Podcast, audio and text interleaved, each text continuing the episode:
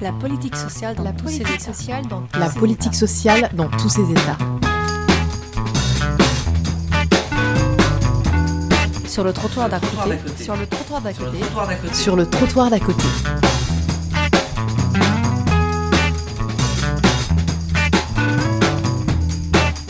par Jean-David Pérouse.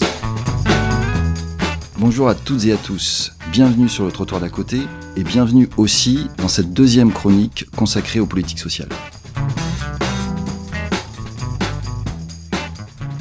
Au regard de l'actualité politique du premier semestre 2017, il semblait difficile de ne pas ausculter le traitement des politiques sociales durant la campagne électorale. Aussi, j'ai choisi d'intituler cette chronique Élections présidentielles et législatives 2017, les politiques sociales au parking.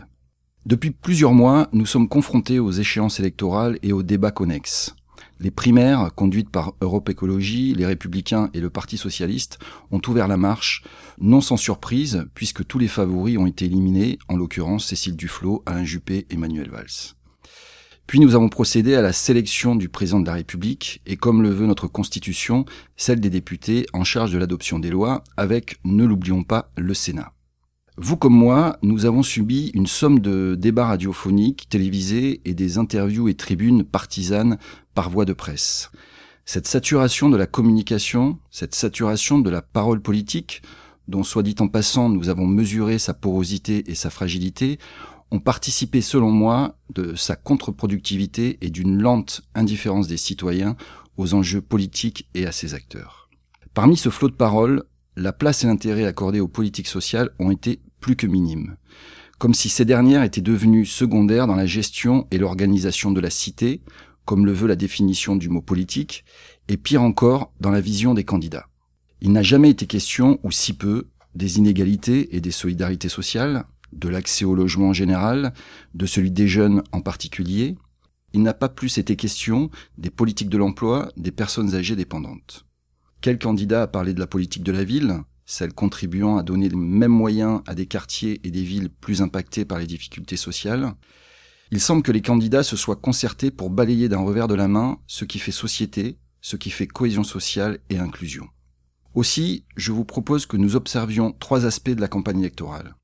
Le premier concerne les maigres propositions qui ont été faites par les candidats en matière de politique sociale. Le deuxième aspect porte sur la composition du gouvernement actuel en place, dont les intitulés dédiés aux politiques sociales ont fait pchit pour reprendre l'expression d'un ancien président. Enfin, nous nous arrêterons sur les orientations du président Macron. Les quelques propositions qui ont été faites par les candidats étaient d'une récurrence déconcertante. En effet, il n'était pas rare d'entendre les mêmes propositions à quelques nuances près, pire, de se voir proposer des orientations déjà à l'œuvre. Quelques exemples. La suppression de l'aide médicale d'État. La droite et l'extrême droite y sont favorables, pour autant, l'AME fait résistance même lorsqu'un gouvernement de droite est en place. La récupération des subventions d'État aux entreprises qui s'exilent. Ségolène Royal en a fait un combat sur son territoire local, tout comme l'État à l'échelle nationale.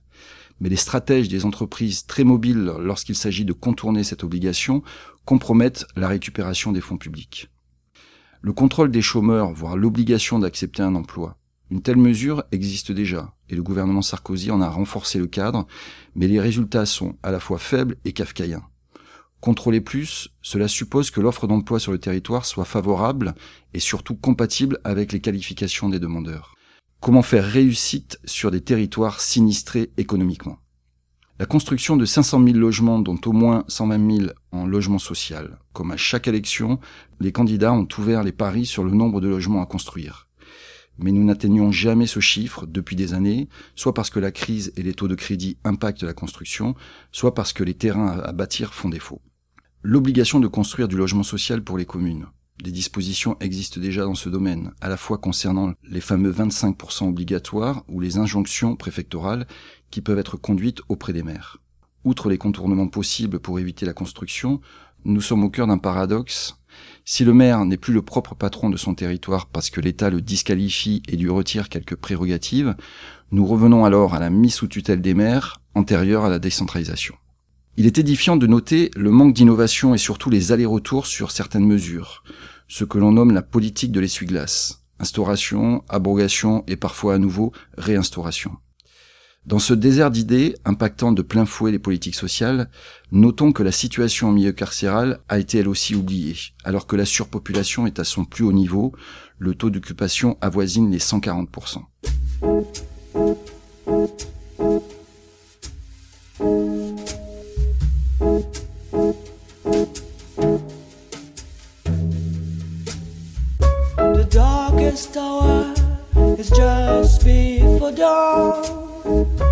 The darkest hour is just before dawn. Sleep on it, sleep on it, sleep on it. Tomorrow you'll have another chance. Tomorrow you'll have another chance.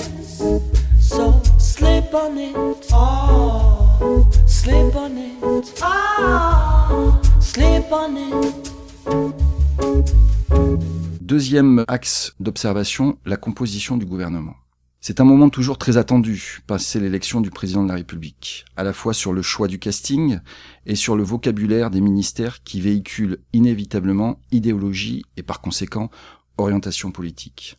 Le 10 mai 2017, l'étonnement a été grand, pour ne pas dire la stupéfaction, en découvrant la composition gouvernementale. Les professionnels de l'action sociale et médico-sociale ont cherché vainement qui serait leur interlocuteur. Seulement quatre noms se partagent des portefeuilles aux intitulés très génériques. Je les cite. Agnès Buzyn, Sophie Cluzel, Marlène Schiappa et Richard Ferrand.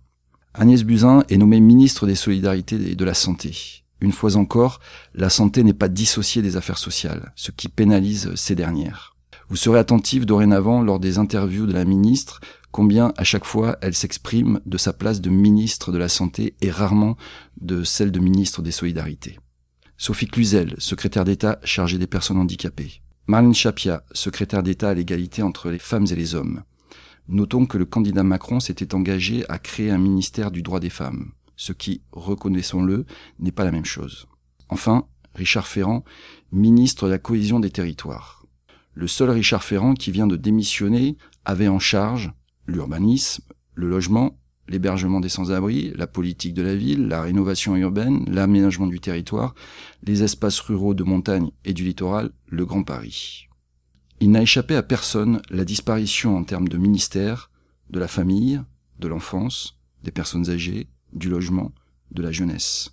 Très vite, la revue Lien Social a ironisé en lançant une alerte enlèvement des politiques sociales. Les associations ont réagi, je pense à la Fondation Abbé Pierre ou Audal, le droit au logement. Il est curieux d'observer qu'un seul secrétaire d'État est nommé en faveur des personnes handicapées, comme si une hiérarchisation des publics semblait possible. Nos aînés, par exemple, qui plus est dépendants, sont-ils sortis des radars du gouvernement? Enfin, troisième aspect, les chantiers ambitieux du président de la République.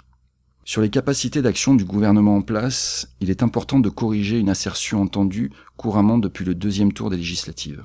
Emmanuel Macron aurait les pleins pouvoirs. Oui, mais seulement à l'Assemblée nationale, 308 députés de la République en marche sur 577 élus. Ce qui n'est pas rien, je vous l'accorde. Mais rappelons que le Sénat est à droite et que les grandes villes et les départements sont entre les mains de la gauche et de la droite, cette dernière étant majoritaire.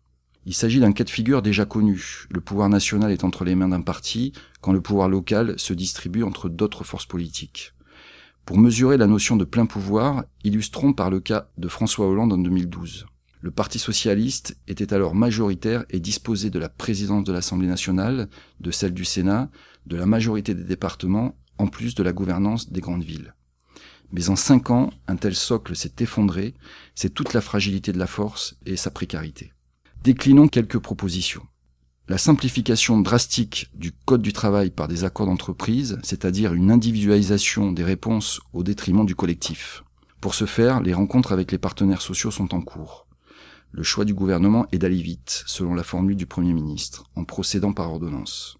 Il est presque antinomique d'associer vitesse et politique. À ce propos, Emmanuel Macron écrivait au printemps 2011 dans la revue Esprit, je le cite, L'action politique est ainsi écartelée entre ces deux temporalités, le temps long, qui la condamne à la procrastination ou l'incantation, et le temps court, qui appelle l'urgence imparfaite et insuffisante.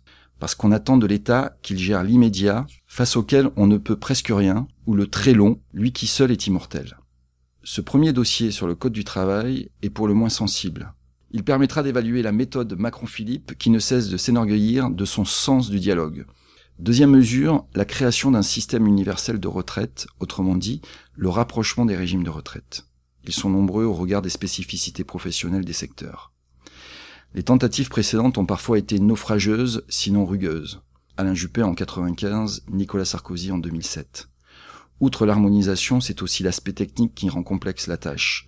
Tout cela avec une contestation syndicale légitime. L'assurance chômage. Les cotisations salariales seraient remplacées par la CSG, la contribution sociale généralisée, et le droit au chômage ouvert aux démissionnaires, aux indépendants, aux agriculteurs, aux entrepreneurs et aux artisans. Outre ce changement radical des fonds abondant l'assurance chômage qui repose aujourd'hui sur le travail, Emmanuel Macron veut aussi renationaliser le système, c'est-à-dire que l'État reprenne la gouvernance alors qu'elle n'en dispose pas de la totalité aujourd'hui. Rappelons que l'assurance chômage, comme la sécurité sociale, sont des organismes paritaires, c'est-à-dire que les décisions relèvent des négociations entre syndicats et patronat. Demain, leur parole pourrait être secondaire. Le président de la République veut aussi contrôler les chômeurs et prioriser la formation professionnelle à l'égard des chômeurs. Un plan d'investissement de 50 milliards est prévu pour la formation de 2 millions de chômeurs. Sur ce dossier, je me permets un petit commentaire très personnel. Cette réforme structurelle de l'assurance chômage, qui modifie son édifice, est tout aussi inquiétante que les propositions de François Fillon sur la sécurité sociale. Je suis très étonné du mutisme des journalistes sur une telle mesure, mais plus encore d'élus de gauche, soutenant M. Macron, et qui soudainement font l'impasse sur les acquis sociaux qu'ils ont ardemment défendus auparavant. Je retourne ma veste, chante Jacques Dutronc. Enfin, dernière proposition que j'ai sélectionnée, la suppression de la taxe d'habitation pour 80% des Français. Le programme est alléchant. Mais le manque à gagner pour les collectivités territoriales l'est beaucoup moins. La promesse d'une compensation financière est certes possible, mais la comptabilité des collectivités territoriales est toujours affaiblie au final. D'autant qu'au cours du mandat précédent, 15 milliards d'économies ont été réalisées sur le dos de ces mêmes collectivités territoriales. Pour certaines, la trésorerie est exempte. Comment dès lors envisager de poursuivre avec cette précarité financière? Enfin, je cite en vrac quelques mesures annoncées. La réduction d'un tiers du nombre de parlementaires, l'idée n'est pas nouvelle. La présence d'une auxiliaire de vie pour chaque enfant en situation de handicap dans l'enceinte de l'éducation nationale. La prise de responsabilité de l'État pour organiser la construction de logements dans les zones où il en manque le plus. Le doublement des financements prévus dans le cadre de l'ANRU, l'Agence nationale de rénovation urbaine. En conclusion, le programme est ambitieux pour Emmanuel Macron et son gouvernement. Il a opté pour des réformes dont le traitement de fond est sans commune mesure. Mais l'on peut s'étonner que le Premier ministre, Édouard Philippe, en disant qu'il faut aller vite, comme le disait déjà François Hollande, fasse fi du temps nécessaire à une réforme. Pas moins de 30 mois en moyenne. La politique est une conjugaison des temps. Le temps social, au sens des négociations, le temps de l'élaboration d'une loi, avec l'aide et la technicité du Conseil d'État, le temps de sa consultation et sa validation, le temps de l'administration, c'est-à-dire des décrets et de leur application, le temps de l'appropriation par ses acteurs. Enfin, le temps des premiers résultats. À partir de ces quelques éléments, nous comprenons pourquoi la fameuse formule de François Hollande d'inverser la courbe du chômage en quelques mois était à la fois naïve et abusive à l'égard des citoyens. Elle était d'autant plus surprenante venant d'une personne aguerrie au fonctionnement de l'Assemblée nationale. Le deuxième élément non négligeable, ce sont les forces vives d'Emmanuel Macron, tant dans les différents cabinets qu'à l'Assemblée nationale. L'ensemble des troupes est néophyte, c'est-à-dire qu'entre les arcanes du pouvoir et l'écriture d'une loi, les apprentissages et les embûches sont nombreux. Pour illustrer, la première loi sur le logement de Cécile Duflot dans le gouvernement Hérault avait été invalidée pour vice de forme. Elle n'avait pas respecté les procédures édictées par la Constitution. Il ne s'agit pas de faire un procès d'intention à la nouvelle équipe en place, mais juste de ramener un brin de réalité et de lucidité face à la communication tonitruante que nous avons connue au cours des mois précédents. Les paroles engagent des actes, elles obligent, elles contractualisent, sans cela, le politique s'inflige lui-même sa disparition et avec lui l'édifice de ce à quoi il se consacre. Freud disait à juste titre que gouverner est l'un des trois métiers les plus difficiles en plus de soigner et d'éduquer. Que dirait-il aujourd'hui sur la parole politique? À bientôt, merci.